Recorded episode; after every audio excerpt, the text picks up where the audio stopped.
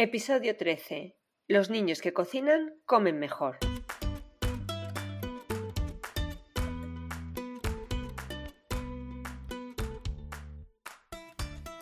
Bienvenidos a Los niños que cocinan comen mejor, el podcast de cocina y alimentación equilibrada de la red de escuelas de cocina Kitchen Academy, para padres y madres comprometidos con el poder que tiene aprender a cocinar para llevar una alimentación saludable. Cada semana te hablaremos de forma sencilla de los alimentos y sus nutrientes, de cómo combinarlos para hacerlos más atractivos y cómo involucrar a los niños en la cocina del día a día para que sean artífices de su propia alimentación. Bienvenidos a un nuevo podcast de los niños que cocinan comen mejor. La verdad es que estoy deseando que sea lunes para poder seguir hablando con vosotros y daros respuestas a estas preguntas que me hacéis tan interesantes dentro de la escuela. Algunas veces cuando me las hacéis es porque se lo habéis escuchado a los niños y bueno, cada vez más por nuestras redes sociales nos vais preguntando sobre alimentos y sobre curiosidades, ¿no? Una de ellas es la que os voy a contestar ahora. Siempre me preguntáis, bueno, ¿qué tengo que lavar el pollo antes de cocinarlo. Es que me ha dicho Rosy el niño que no lo puedo lavar debajo del grifo, pero si es que esto yo lo hago siempre y, no ha pasado nunca nada. Bueno, pues escuchar a vuestros niños, que los niños que vienen a Kitchen y que nos escuchan bien saben que nunca se debe lavar el pollo debajo del grifo. ¿De acuerdo? Nunca. ¿Por qué? Porque si lavamos el pollo bajo el grifo, lo que hacemos es esparcir los microorganismos que hay con el agua. El agua y la humedad lo que va a hacer es contribuir no solamente a que se esparzan, sino a que crezcan todas las bacterias, ¿no? Esto nos va a ocurrir no solamente con el pollo, sino con la mayoría de las carnes crudas, ¿no? Como puede ser también la del cerdo. Y hay que tener en cuenta que siempre los microorganismos están en las vísceras de los animales. Entonces, cuanto más pequeño es el animal, pues imaginaros un pollo, una perdiz, cuanto más pequeñito sea, la carne está más cerca de las vísceras y entonces es más fácil que proliferen las bacterias desde, estas desde las vísceras a la carne, ¿no? Entonces hay que tener en cuenta esto, ¿no? Que, que no es conveniente el lavar nunca el pollo ni la carne de cerdo porque podríamos transmitir estas bacterias. Son especialmente peligrosas, ¿no? ¿Cuáles son estas bacterias que siempre los niños os intentan explicar y hay veces que no les sale el nombre porque es un poco raro? Bueno, pues la bacteria que suele tener el pollo o el microorganismo que suele tener el pollo es el Campylobacter, ¿de acuerdo? Que genera bastantes problemas de salud, ¿eh? incluso puede afectar al sistema nervioso, así que hay que tenerlo en cuenta. Escuchar a los niños, no hay que lavar el pollo. La única manera de eliminar las bacterias es cocinándolas bien. Y se pueden cocinar desde un cocinado adecuado, ¿no? De, a 75 grados durante 15 minutos o incluso se pueden esterilizar cuando decimos nosotros que es a 120 grados durante 4 minutos. Bueno, que nos asuste, ¿eh? que nos asuste esto, que ya sabéis que el pollo es una carne blanca, es una carne bajita en grasas, es una carne con una muy buena proteína y por tanto es fundamental en la alimentación de nuestros niños. Por favor, simplemente no lo lavéis debajo del grifo, pero no les privéis de la maravilla de comer eh, de comer el pollo de distintas formas, porque mirad, el pollo es protagonista en distintas recetas. Por ejemplo, en las de arroz, en múltiples. Yo os puedo recomendar el arroz caldoso con pollo que se ha hecho en Kitchen o se puede, os puedo también recomendar el arroz, eh, bueno, se llama arroz caldoso con pollo, que es un, arroz caldoso muy muy rico, pero luego también hemos hecho un arroz con pollo y verduras en nuestra escuela física, que es más sequito, ¿no? Más como tipo paella, que también les ha encantado. Eh, como os digo, el pollo lo hemos tomado en distintísimas recetas de distintas formas, eh, con con pasta también. Os puedo recomendar el chop suey de pollo y langostinos, riquísimo, ¿eh? el chop suey salió espectacular. Además le des a probar otro tipo de, textura y otro tipo de salsita. Ahí lo dejo para que investiguéis. Por supuesto, eh, los chupachos de pollo. Los chupachos de pollo les ha también encantado. Los chupachos de pollo y las brochetas de pollo que les podéis meter verdurita, 10. Mm, ¿eh? Es una cena 10 que les va a encantar y les va a encajar. Así que bueno, eh, espero que vuestra curiosidad sobre si se puede lavar el pollo no la haya cubierto y sobre todo ¿eh? deciros que no renunciéis a hacer recetas con pollo. Veis que hay muchísimas y que a los niños es algo que les encanta. Tenéis ahí asegurado el 10. Y si se lo unís con verduritas, muchísimo más. Bueno, una vez que ya os he contado esto, quiero hoy entrar en un tema eh, muy interesante y del que tenemos que tener todos en cuenta. Y es que, bueno, nosotros sabemos que la alimentación influye en la salud e incluso en el rendimiento escolar y en nuestro estado emocional. Por tanto, es importante que este tema se trate desde las escuelas y es importante que los hábitos alimenticios saludables que vayan haciendo nuestros niños ¿no? Eh, se traten desde la base. Las escuelas nos van a brindar esta oportunidad, ¿no? ya que es el entorno escolar, es, es un entorno de aprendizaje muy estructurado, es un, un entorno en el que los niños pasan muchísimas horas y en los que se van a encontrar, por un lado, a adultos y a niños, como decimos nosotros, adultos, que les podemos ir inculcando e induciendo los hábitos de salud, pero también van a tener a los niños, ¿no? Que son sus iguales, de los cuales también pueden imitar estos hábitos alimenticios, ¿no? Y también imitar esa toma de decisiones, elegir qué alimentos se puede tomar, qué alimentos no. Por tanto, es importantísimo tener en cuenta que eh, la educación nutricional y alimentaria se debe dar desde la escuela y que en la escuela se va a aprovechar y se va a aprovechar todo este entorno para dar, como os digo, estos aprendizajes significativos y sobre todo va a crear unas oportunidades de aprendizaje y experiencias que no se podían dar en otro lugar, no se podían dar en otro ámbito. Además, nosotros tenemos profesionales muy buenos en, las escuelas, en los colegios, que nos ayudan ¿no? a, inculcar estos, estos, eh, estos temas. ¿no? Eh, es importantísimo tenerlo en cuenta. Es tan importante que la alimentación saludable se ha convertido en un contenido transversal, tanto en educación infantil como en educación primaria. Pero, ¿sabemos los padres que son contenidos transversales? Bueno, pues para que tengáis en cuenta esto, los contenidos transversales son contenidos que no aparecen asociados a ningún área de conocimiento concreta, sino que está en todas ellas, en todos sus elementos prescriptivos, en objetivos, en contenidos, en competencias, en evaluación. ¿Qué quiere decir eso? Pues que la alimentación no se va a trabajar solamente desde el ámbito de la biología, se va a trabajar desde el ámbito de la biología, se va a trabajar desde el ámbito de la matemática, se va a trabajar desde el ámbito del razonamiento artístico. Se puede trabajar en cualquier área. Fijaros qué riqueza ¿no? a la hora de trabajar estos contenidos. Además, los contenidos transversales son contenidos de relevancia social. ¿Qué quiere decir eso? Que no afecta a una, a una persona o un área en concreta, sino que afecta a toda la sociedad. Y no solamente en temas relacionados con salud, sino también temas relacionados con la paz, con la solidaridad, con el consumo, con las nuevas tecnologías. Es decir, son estas áreas que son relevantes socialmente y que nos atañen a todo el mundo el entenderlas y el poder trabajarlas. Bueno, pues también tenemos que tener en cuenta que el alumno, eh, al trabajar en, estas áreas transversales, en trabajar con alimentación, con paz, con valores, ¿no? Eh, no se debe de tener en cuenta solamente una, una cuestión en particular, sino hay que englobar todas las actitudes y desarrollar comportamientos basados en valores libremente asumidos. ¿Qué quiere decir esto?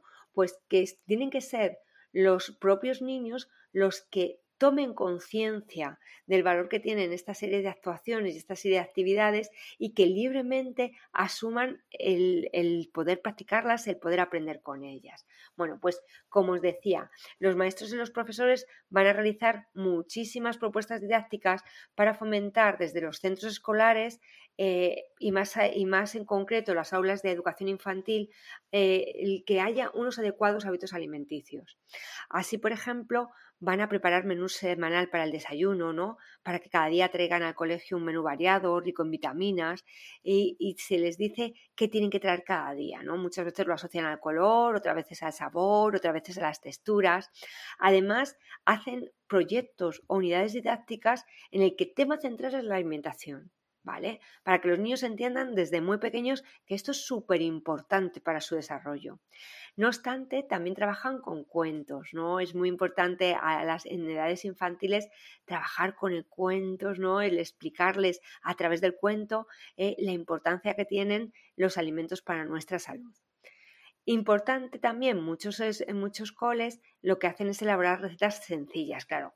Eh, en un colegio hacer eh, recetas como las que se hacen en Kitchen es complicado, ¿no? Por eso nosotros siempre les decimos venir de visita escolar, aprovechar nuestra visita escolar porque ahí sí que van a poder trabajar realmente con los alimentos y van a poder realizar sus propias recetas y van a poder manipular todos los ingredientes. Bueno, pues es verdad que los profes ponen su granito de arena y también hacen en, en clase, ¿no? Pues pequeñitas recetas o celebran días dedicados a la fruta.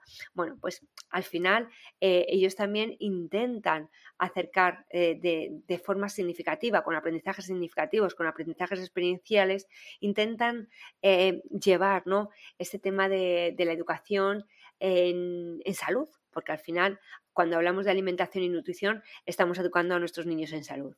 Bueno, no me voy a explayar mucho porque cuento para hablar con este, de este tema con Silvia, a la que, bueno, voy a contactar con ella en un momentito y en la que, a la que, os, la que os va a explicar eh, cómo se trabaja en las etapas de infantil eh, los temas de alimentación y nutrición saludable. Para hablar sobre este tema tan interesante tenemos con nosotros a Silvia Martín, maestra de educación infantil de un colegio de la Comunidad de Madrid. Bueno, Silvia, lo primero, darte las gracias por, compartir tu tiempo con nosotros. Yo creo que vamos a hablar de un tema muy interesante para las familias, como es cómo se trabaja la alimentación y nutrición en los colegios, sobre todo en las etapas en las que tú eres profe, ¿no? Que son las de infantil y primaria. Bueno, ahora en la actualidad yo sé que estás con infantil, con un grupo de niños, me parece que son de cuatro o cinco años, ahora nos comentarás. Pero la primera pregunta, yo ya voy a ir casi al grano. ¿Cómo introducís en vuestro proyecto educativo el tema de la alimentación y nutrición eh, en la etapa infantil? Hola, ¿qué tal, Rosy? Bueno, pues yo ahora me encuentro dando clase en una clase de infantil de cuatro años, en el nivel de cuatro años. Y bueno, pues mira, la alimentación y la nutrición eh, constituyen uno de los principales temas de salud y por esto tiene que ocupar un lugar primordial en la educación de nuestros niños. El proceso de alimentación hay que tratarlo en la escuela pues desde diferentes vertientes como puede ser de necesidad biológica, el proceso de la manipulación de los alimentos, como prevención de la obesidad infantil o como el conocimiento de las distintas alergias e intolerancias alimentarias o la adquisición de, hábitos saludables, entre otras muchas. En el caso de educación infantil, pues nosotros lo trabajamos de manera globalizada en todas las áreas de desarrollo y siempre, cuanto más pequeños son, pues a través del juego y de la experiencia, es decir, de manera lúdica y manipulativa, y siempre haciendo que ellos vivan distintas experiencias y se conviertan pues en los protagonistas de sus propios aprendizajes. Y para trabajar, pues eso, la nutrición y la alimentación en la escuela, pues además de todas las actividades que hacemos vinculadas a las rutinas que hacemos a diario en el aula, pues realizamos otras actividades como pueden ser salidas a mercados de nuestras localidades, talleres de cocina que hacemos en el propio centro, preparar una fiesta, la crear el juego, eh, eh, crear en el juego de, en el, eh, perdón, crear en el, en el rincón del juego simbólico que solemos tener en el aula, pues es un, un, rincón que suele ir cambiando. Y, por ejemplo, cuando tratamos el tema de la alimentación, montamos el restaurante y ellos así tienen que asumir distintos roles, elaborar un menú cada día y pues nos da mucho juego. Bueno, pues como tú bien nos dices, es cierto que los niños mejor aprenden ¿no? cuando están eh, haciéndolo de una manera lúdica ¿no? y de una manera manipulativa. Por eso es verdad que nosotros también lo vemos, ¿no? igual que vosotros utilizáis el restaurante para hablar de salud, bueno, pues nosotros vemos que en nuestra escuela cuando les hablamos sobre alimentación y nutrición de esta manera tan divertida, tan experiencial, pues la verdad es que aprenden mucho y absorben mucho conocimiento.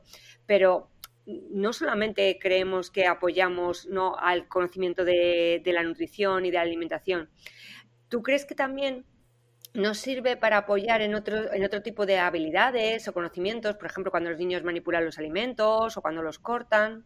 Sí, por supuesto. El tema de la alimentación tiene un gran potencial educativo. Favorece el desarrollo de múltiples capacidades y contenidos de aprendizaje que hacen al niño que sea mucho más autónomo y le proporcionen eh, bastante más seguridad. Entonces, a través de la manipulación de los alimentos, pues adquieren capacidades de todo tipo, desde la discriminación de sabores, olores, temperaturas, eh, trabajan el control postural, la coordinación óculo-manual al, estar cortando, amplían el vocabulario relacionado con la alimentación y, distintos conceptos que trabajamos a diario en el aula, como son lleno o vacío, eh, frío caliente y también adquieren eh, contenidos de aprendizaje como son el conocimiento de los distintos tipos de alimentos que existen, la utilización de los eh, utensilios de cocina y valorar sobre todo pues la importancia de una alimentación equilibrada eh, para nuestra salud. Y sobre todo en esta etapa de educación infantil, lo más importante es la adquisición de hábitos. A través de esto, ellos adquieren hábitos como, por ejemplo, quitar y poner la mesa, lavarse las manos antes de las comidas o de manipular los alimentos, cepillarse los dientes, permanecer sentados en la mesa correctamente, masticar con la boca cerrada o utilizar correctamente los utensilios relacionados pues, con el tema de la alimentación. Bueno, la verdad es que es súper interesante lo que nos estás contando. Nosotros es verdad que en la escuela se lo tratamos de transmitir a los padres, ¿no? Eh, la cantidad de, conocimientos, de capacidades, de hábitos, ¿no? Que los niños pueden adquirir haciendo actividades de cocina, porque eh, siempre lo decimos, nuestro objetivo no es que los niños sean cocineros en un futuro, lo que buscamos es que tengan esos aprendizajes ¿no? significativos y que al final conviertan en la alimentación y la nutrición saludable en un hábito, ¿no? Que, mejor que, hacerlo desde, desde la etapa infantil. Y bueno, yo imagino que seguramente vosotros habéis hecho muchísimas actuaciones, ¿no? Clase, hay veces que los niños cuando vienen de visita escolar pues nos hablan de que han tenido un día de la fruta, un día de las verduras.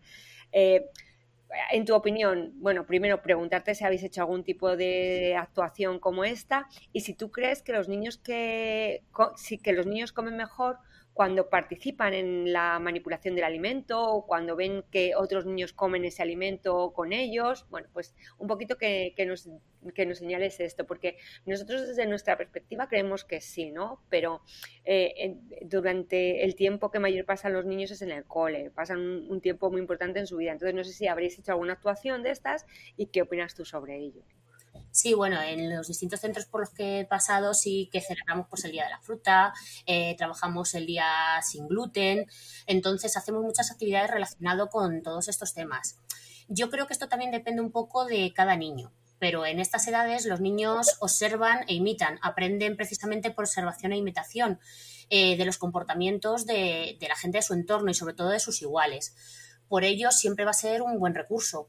Si desde la escuela se fomenta que, por ejemplo, cada día de la semana traigan para desayunar un tipo de alimento y les animamos a que lo prueben, pues con ello estamos contribuyendo a introducir nuevos alimentos y aumentar las posibilidades para que se animen por lo menos a probarlos. Nunca obligar, o sea, por lo menos solamente conseguir el que prueben, que muchas veces ya es el primer paso para que ellos después se decidan a, comerlos. Bueno, al hilo de esto que dices de, que, de traer un día a la semana un, un alimento o como tú dices, es verdad que los niños eh, imitan, imitan la conducta de otros niños y si tú ves que el de al lado está probándolo, pues intentas probarlo también. Evidentemente nosotros igual que lo que tú dices, es muy importante que no obligar a un niño a comer algo. ¿Por qué? Pues, pues porque eh, su rechazo a ese alimento puede ser por alguna causa que nosotros desconozcamos, ¿no? Hay causas hasta incluso genéticas o que ese alimento le, haya, le siente mal. Entonces, bueno, es muy importante que hacer que el niño lo vaya probando vaya viendo distintos hábitos. Pero nos han comentado algunos, bueno, en alguna visita escolar, eh, que en algún programa no sé si lo he comentado, que aquí la participación de las familias es fundamental. Dicen que hay veces que, jo, ponéis un día de sin cole, que hacéis que yo, o sea, perdón, un día con fruta, que con una fruta especial, que ese día de desayuno solo tengan fruta y que todavía hay niños que tengan alguna bollería industrial ese día y demás, ¿no? Entonces, no sé si tú crees que, se pueden realizar algún tipo de actividad conjunta, ¿no? Familia docente, que de alguna forma contribuya a esa, a esa formación y ese desarrollo de hábitos saludables. Sí, a ver, eh, de hecho, eh, muchas actividades propuestas contamos con la, con la participación de las familias en los centros. Referida a la pregunta anterior, nosotros, por ejemplo, para fomentar el que los niños traigan eh, un desayuno cada día, hacemos el tren de los alimentos. Entonces, el lunes a lo mejor proponemos fruta, el martes cereales y un lácteo, el miércoles a lo mejor pueden traer un pequeño bocadillo. Y es verdad que la familia en esto sí que suelen colaborar bastante y intentan, por lo menos, que cada día sea un desayuno variado. Eh, en algunos centros también hemos realizado actividades como, por ejemplo, el mercado de otoño. Pues en estos mercados de otoño las familias nos preparan distintos tipos de, tipos de frutas típicas del otoño y nosotros íbamos con los alumnos por los distintos puestos que había y ellos con sus monedas que habíamos hecho previamente en la clase de papel o picando, pues van comprando las frutas que nos habían preparado las familias. También en otras ocasiones hemos preparado visitas a mercados de nuestra localidad y cada familiar se hacía cargo de un grupito de niños, iban por los distintos puestos, preguntaban precios, eh, les contaban cualquier cosa relacionada con los alimentos o incluso talleres de cocina que hemos realizado en el propio centro que nos permiten utilizar a lo mejor la instalación del comedor y la propia cocina. Entonces, creo que todas estas actividades, si se plantean de forma conjunta con las familias, siempre van a favorecer y enriquecer el desarrollo de estos hábitos saludables, cuanto más pequeños, mucho mejor. Claro, bueno, la verdad es que nosotros siempre decimos que todos los agentes implicados, ¿no? Es importantísimo eh, el que pongan también su granito de arena. Nosotros, ya te he comentado, en muchas visitas escolares eh, ves cómo eh, los profes entre comillas, no con los más pequeños, ¿eh? porque los más pequeños es verdad que son como muy esponjas y demás, pero sí que con los más mayorcitos en primaria, pues muchos profes se han quejado de que muchas veces eh, los niños se niegan a comer algo o a traer el día ese fruta y claro que los familiares muchas veces pues, pues tenemos otras muchas ocupaciones y, o no te acuerdas o no quieres presionar al niño para que no quede mal en el colegio. Bueno, pues todas estas presiones sociales también que muchas veces tenemos y que hacen que, no, pues que no, no pongamos tanto énfasis en, este, en este tema de alimentación y nutrición que tan importante, que tan importante es. Eh, en tu opinión, eh, ¿crees, que los ¿crees que los niños deberían entrar en las cocinas? ¿Y tú crees que podrían contribuir pequeños? ¿eh? Hablamos de los niños que tú tienes, ¿no? De cuatro años y medio, cinco. ¿Tú crees que podrían contribuir en la realización de distintos platos? Sí, perfectamente. Yo creo que en estas edades, además, es donde hay que empezar a hacerlo. Todo lo que ellos vivan a través de la manipulación y de la experiencia va a fomentar el desarrollo de las capacidades, hábitos y contenidos que hemos mencionado antes. Y todo esto contribuye a construir una base sólida para la adquisición de nuevos aprendizajes relacionados con la alimentación y la nutrición que van a tener en etapas posteriores. Entonces, yo creo que sí, en mi opinión, es que deben entrar y, lógicamente, adecuando siempre las actividades a las edades y capacidades de, nuestros niños, claro. Bueno, yo la verdad es que tengo que daros la enhorabuena a todos los profes de, de infantil y en particular a ti cuando veo que realizáis distintos proyectos que hacéis proyectos educativos, mm. que no tenéis libros, sino que preparáis ¿no? con, mucho, con, mucha dedicación y en función del, del currículo ¿no? que tengáis que, que seguir y que hacéis con mucha dedicación y que contribuís mucho, no solamente al, al estudio, o sea, al, al estudio de, de, alimentación y nutrición, sino también de que los niños se relacionen con los alimentos de una manera distinta, ¿no?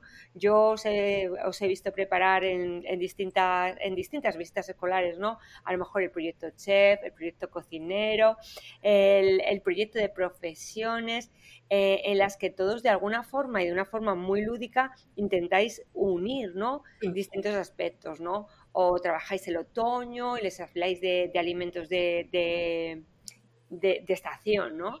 Eh, ¿Tú crees que las familias están preparadas realmente para, para contribuir con vosotros en, esta tarea?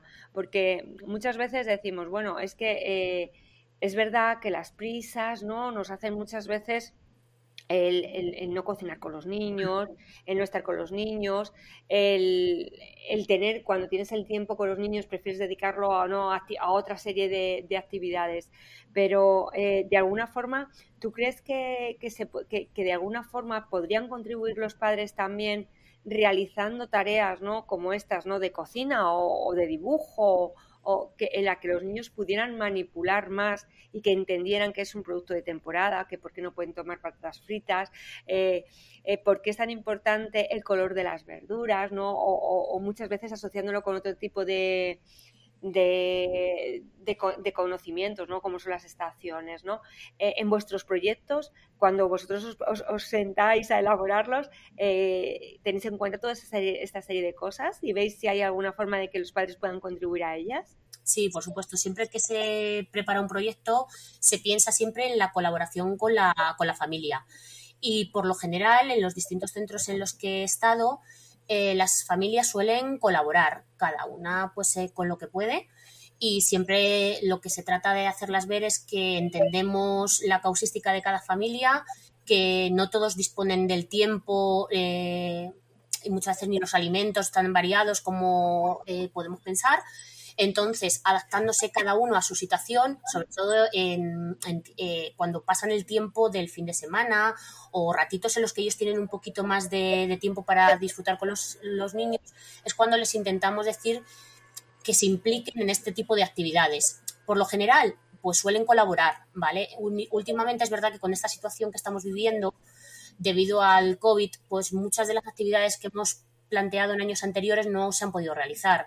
Entonces, no han podido estar tan participativas como en años anteriores, pero de alguna que otra forma ellos participan.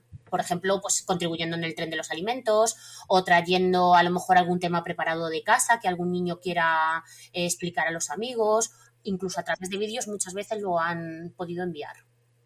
¿Te han pedido alguna mami ayuda eh, con, con, algún niño en particular o por algún caso en particular, porque tengan rechazo a algún tipo de alimento o a realizar algún tipo de actividad? Sí, sobre todo el tema de la fruta. Hay algunos niños que se negaban a comer fruta y entonces pues yo les he pedido que no les manden un plátano entero, sino una rodajita de plátano y otro alimento que a ellos les gusta, porque muchas veces lo que hacen ellos es que al ver la cantidad se agobian y no quieren ni siquiera probarlo. Entonces, solamente con una pequeña porción del alimento que queremos conseguir que prueben, yo solamente con que se lo metan a la boca, siempre tienen un refuerzo positivo, bien sea pues eh, un aplauso de los amigos, un sello. Entonces, esa pequeña motivación hace que a lo mejor un día se lo meta en la boca el alimento, otro día pueda masticar el trozo y tragarlo y otro día pues comer un cachito más grande. Entonces sí que, hemos conseguido pues que, empiecen a comer fruta. La verdad es que son grandes logros, ¿no? Porque al final muchas veces los padres también necesitan ayuda del exterior, ¿no? A nosotros muchas veces eh, nos vienen y nos preguntan, se acercan a nuestra escuela de cocina y dicen, mira, yo no quiero que aprenda a cocinar, yo lo que quiero es que pruebe y que aprenda a probar distintos alimentos. Cuando hay niños que tienen un gran rechazo nos cuesta mm. mucho, nos cuesta mucho porque ellos tienen la obligación de probar nada más, nosotros no les obligamos a comer, pero es verdad que, les cuesta. Y, las familias también deben de entender que no es algo inmediato es algo que se logra, como dices tú, con pequeños hitos, ¿no? yo, recuerdo, yo recuerdo una vez, nosotros siempre eh, tenemos platos, los niños no saben lo que van a cocinar, saben que toca o dulce o salado, pero no saben qué plato. Ni los padres. Bueno, ahora los padres sí, porque reciben un informe en la escuela online les dice el plato de la semana, pero antes ni siquiera eso, ¿no? Y una madre estaba esperando al niño y dice, ¿qué toca? dice, huevos a la valentina. dice, bueno, qué bien, hoy me lo como yo. dice, oye, eso? Eh, le preguntaban, dice, ¿por qué el niño no va a comer ese huevo? Porque no se lo ha comido nunca. Bueno, cuando ve la madre que sale el niño comiendo ese huevo, dice, casi, casi, casi, primero que se sintió como avergonzada, yo creo, como diciendo, pero bueno, será cabrito que estoy diciendo yo que no se lo va a comer.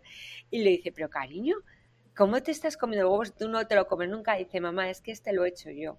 Eh, entonces, es verdad que, se consigue, ¿no? Los niños al final cuando se relacionan, cuando ellos lo hacen, cuando ellos lo manipulan, pues sí que es verdad que tienden, ¿no? A, comer y a probar más, pero yo a las familias les digo, sobre todo cuando vienen con problemas, ¿no? Eh, específicos, ¿no? De rechazo a la comida, hay niños que no quieren comer nada más que puré ya son más mayorcitos, bueno, les digo paciencia, hay que tener paciencia porque hay que saber por qué hacen el rechazo, si es por el sabor, si es por el olor, si es por la textura. La textura muchas veces es la textura por lo que les echa un poco para atrás el probar cualquier alimento. Yo lo veo en clase cuando traen la fruta, mm, se les pide siempre que la traigan pelada y cortada. Entonces, ¿qué pasa? El plátano, por ejemplo, es una fruta que pelada y cortada se suele quedar blanda y hay algunos niños que como no traigan un pequeño tenedor o un palillo, son incapaces de coger el plátano y les gusta el plátano, no, pero no lo comen por eso, por no tocarlo.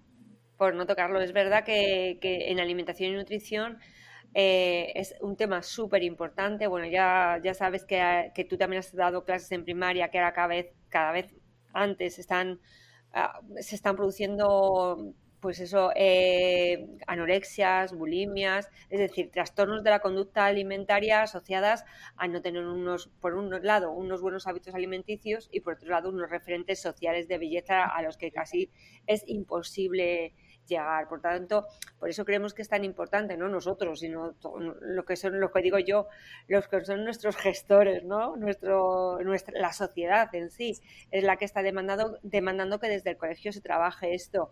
Yo sé que desde infantil, primaria y por supuesto en secundaria, pero aunque parece que en menor grado, pero sobre todo infantil y secundaria se está haciendo un esfuerzo enorme en esto.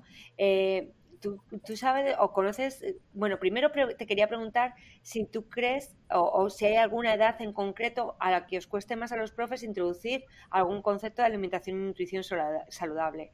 Y por otro lado, si la Comunidad de Madrid eh, os ayuda, ¿no? o fomenta algún programa sobre alimentación y nutrición saludable. A ver, yo por mi experiencia eh, te puedo decir que es mucho más fácil en infantil introducir estos alimentos, o sea, este, este tipo de hábitos y todo, que en primaria. Eh, trabajar la alimentación siempre a través de todas las áreas fomenta el desarrollo integral de los niños en todos los ámbitos. Entonces, si trabajamos el desarrollo de estos hábitos, capacidades y contenidos todos relacionados con la alimentación desde edades muy tempranas, esto va eh, a favorecer la consolidación de hábitos saludables en un futuro y el prevenir lo que decías tú antes, el tema de las enfermedades relacionadas con la alimentación, tan presentes en nuestra sociedad como es la obesidad infantil, em, las anorexias, bulimias, que cada vez se desarrollan antes. Entonces, yo creo que es fundamental, cuanto antes lo podamos introducir, mejor.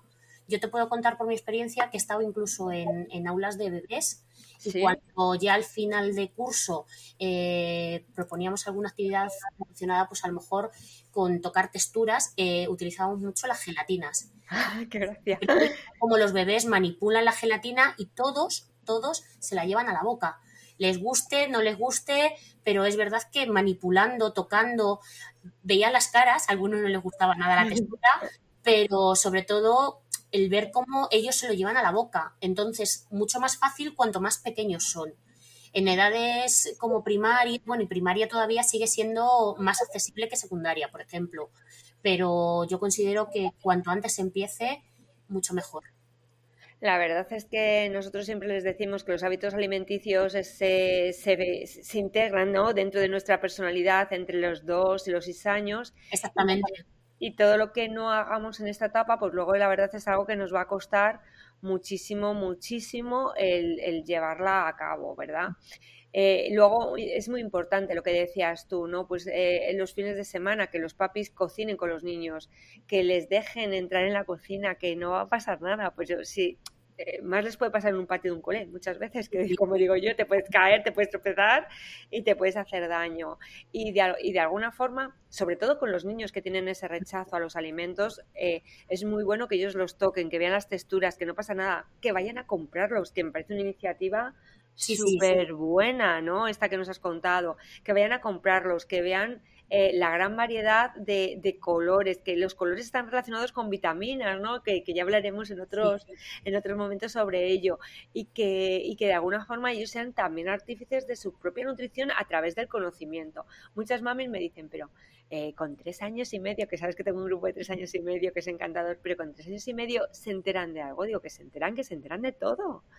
Digo, primero prueban todo, lo que puede ocurrir es que un día salgan sin nada en el tupper porque se lo han comido en crudo, porque según vamos cocinando, se lo van comiendo. Pero se enteran de todo.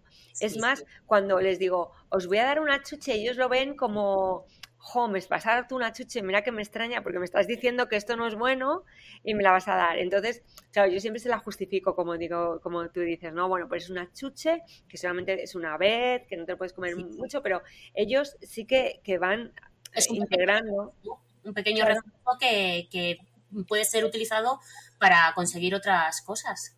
Claro, además, eh, bueno, no sé, pero yo creo no sé qué opinarás tú, ¿no? Pero en el tema de psicomotricidad es mucho más divertido cortar una naranja o cortar algo, nosotros como siempre les decimos, o picar algo que sabemos que teniendo cuidado con ellos no se van a cortar, que, estar, que estar dibujando, que no te salgas de un círculo. No sé qué opinas tú sobre ello. Sí, sí, por supuesto. De hecho, eh, antes de la escritura hay que hacer mucho trabajo previo de, manipulación. Entonces, muchas de las actividades que mandamos es ensartar, jugar con plastilina, em, eh, ponerse a hacer bolitas de plastilina y aplastarla con los dedos para que cojan fuerza.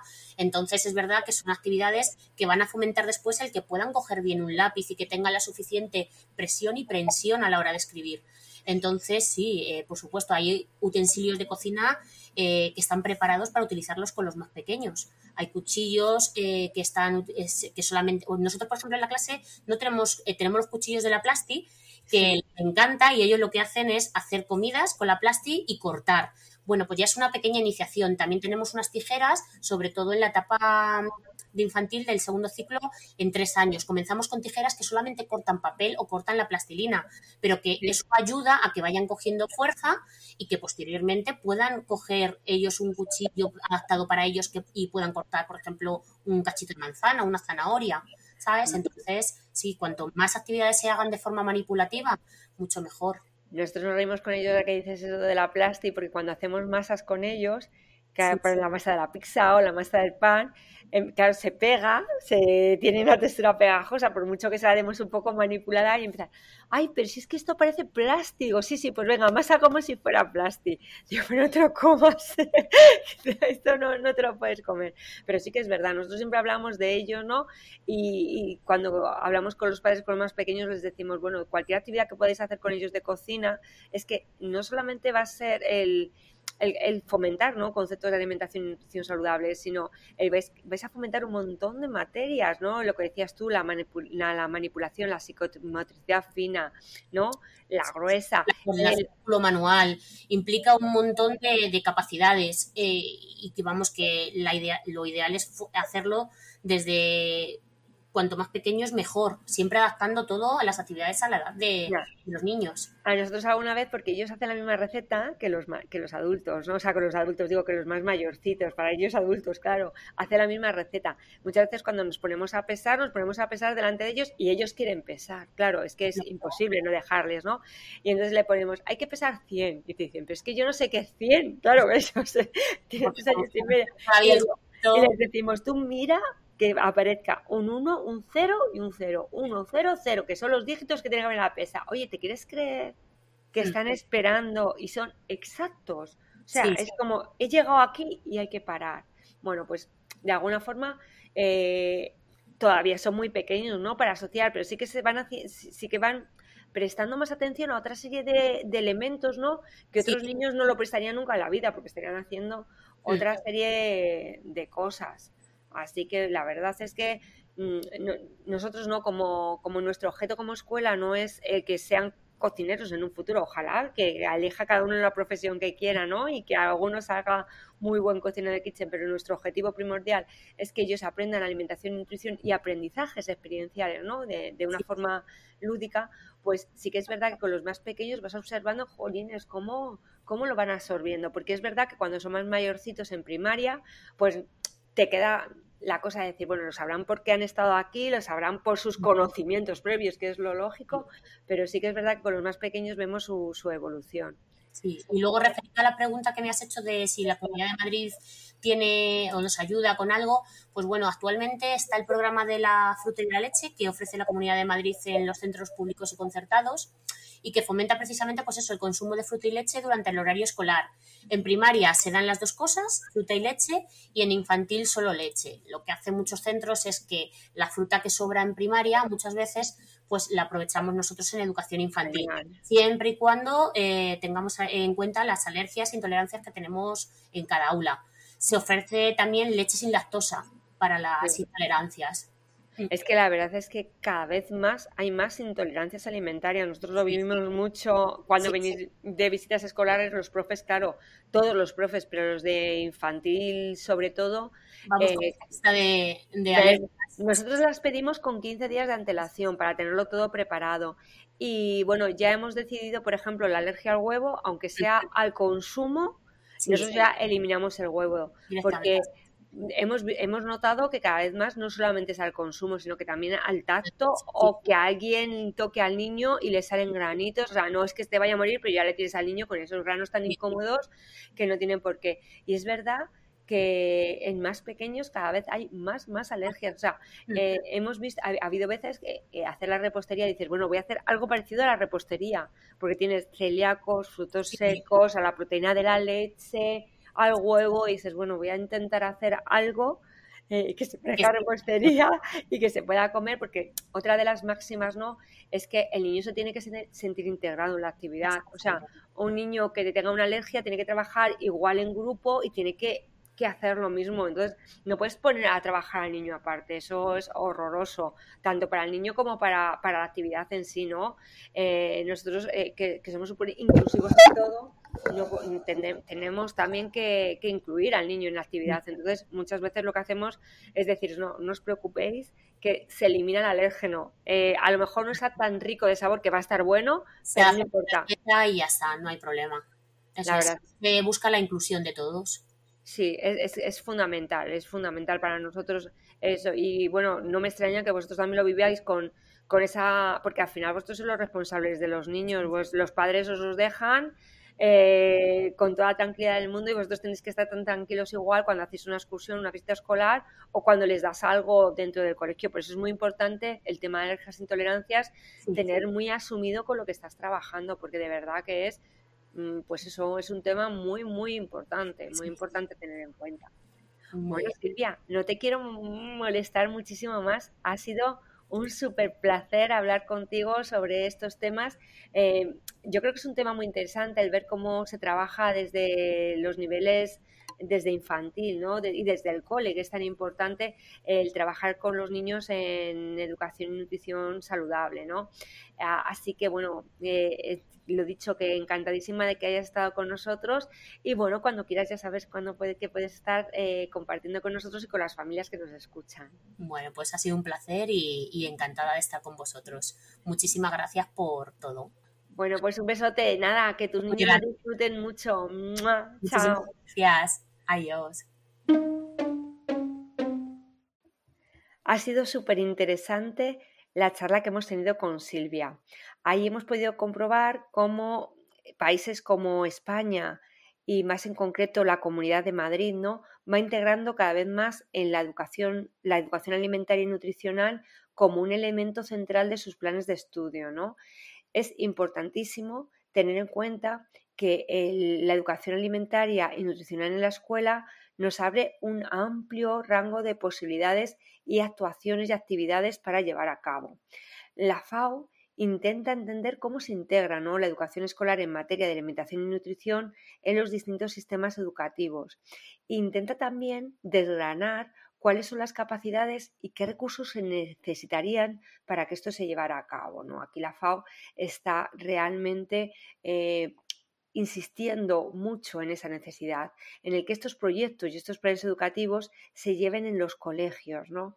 Eh, concretamente, eh, investigando un poquito y después de hablar, eh, como digo yo, con Silvia, hemos intentado ver e investigar un poquito más sobre qué se está haciendo, qué actuaciones están realizando en los colegios con respecto a los temas de alimentación y nutrición saludable.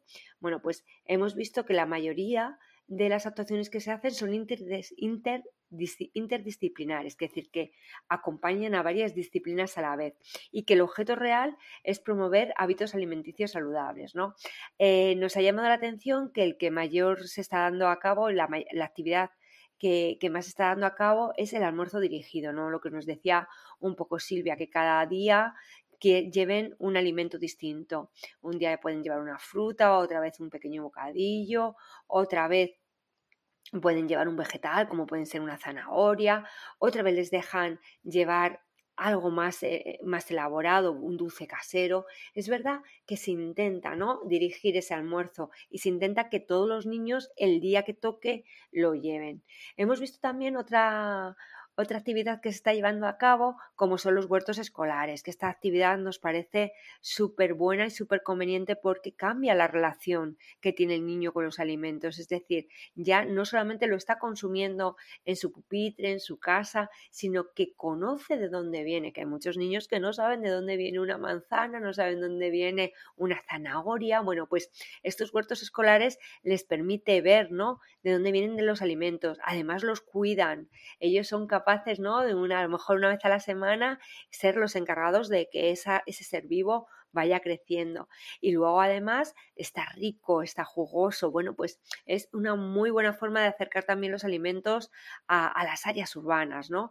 Eh, y otra cosa que nos ha parecido súper estupenda de, las actuaciones y actividades que hemos visto que se hacen en la Comunidad de Madrid es los inspectores de alimentos. Que los inspectores de alimentos eso sí que lo hacen más en primaria, los niños más mayorcitos, en los que son capaces de desgranar los ingredientes. ¿no? Es importante que un niño vea en un producto elaborado qué es lo que tiene, que, que tiene mucha grasa, que esa grasa no es buena, que tiene mucho conservante, que eso no es bueno para tu salud, que eso al final no te va a provocar si no a corto plazo, a largo plazo, problemas cardiovasculares. Bueno, pues que los niños desde muy pequeños sean capaces de investigar estas etiquetas y, de ver ¿no? qué es lo que están consumiendo, pues nos ha parecido una actuación desde Kitchen muy interesante. Bueno, eh, finalizar diciendo que la FAO señala específicamente que se necesitan nuevos paradigmas que vayan mucho más allá de la transmisión en el aura de la información nutricional básica y genérica. ¿Qué quiere decir esto? Pues que se dejen de pamplinas y decirles a los niños que es un hidrato de carbono, que es una proteína, porque si se lo transmitimos tal cual, a ellos les va a dar lo mismo.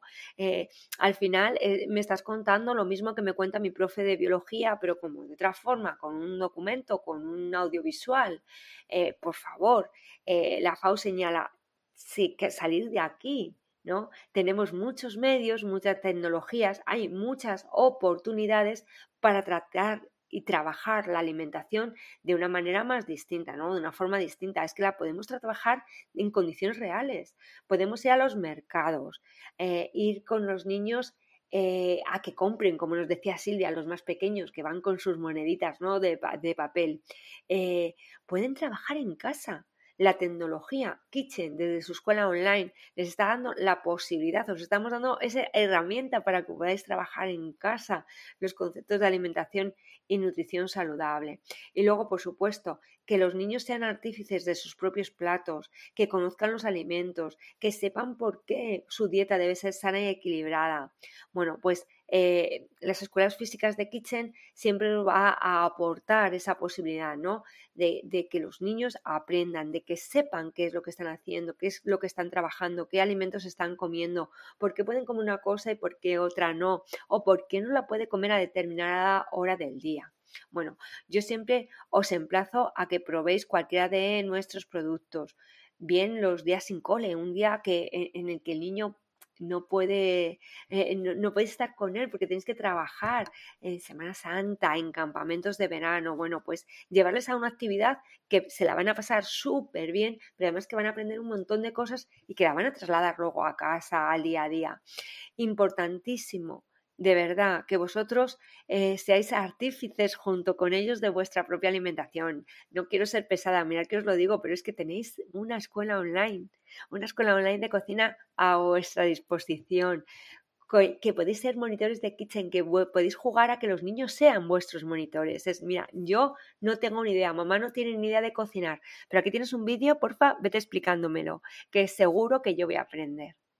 Bueno, como siempre os dejo reflexionando con esto último que dice la FAO. Se necesitan nuevos paradigmas que vayan más allá de la transmisión en el aula de la información nutricional básica y genérica. Un beso para todos y seguro que nos vemos en el.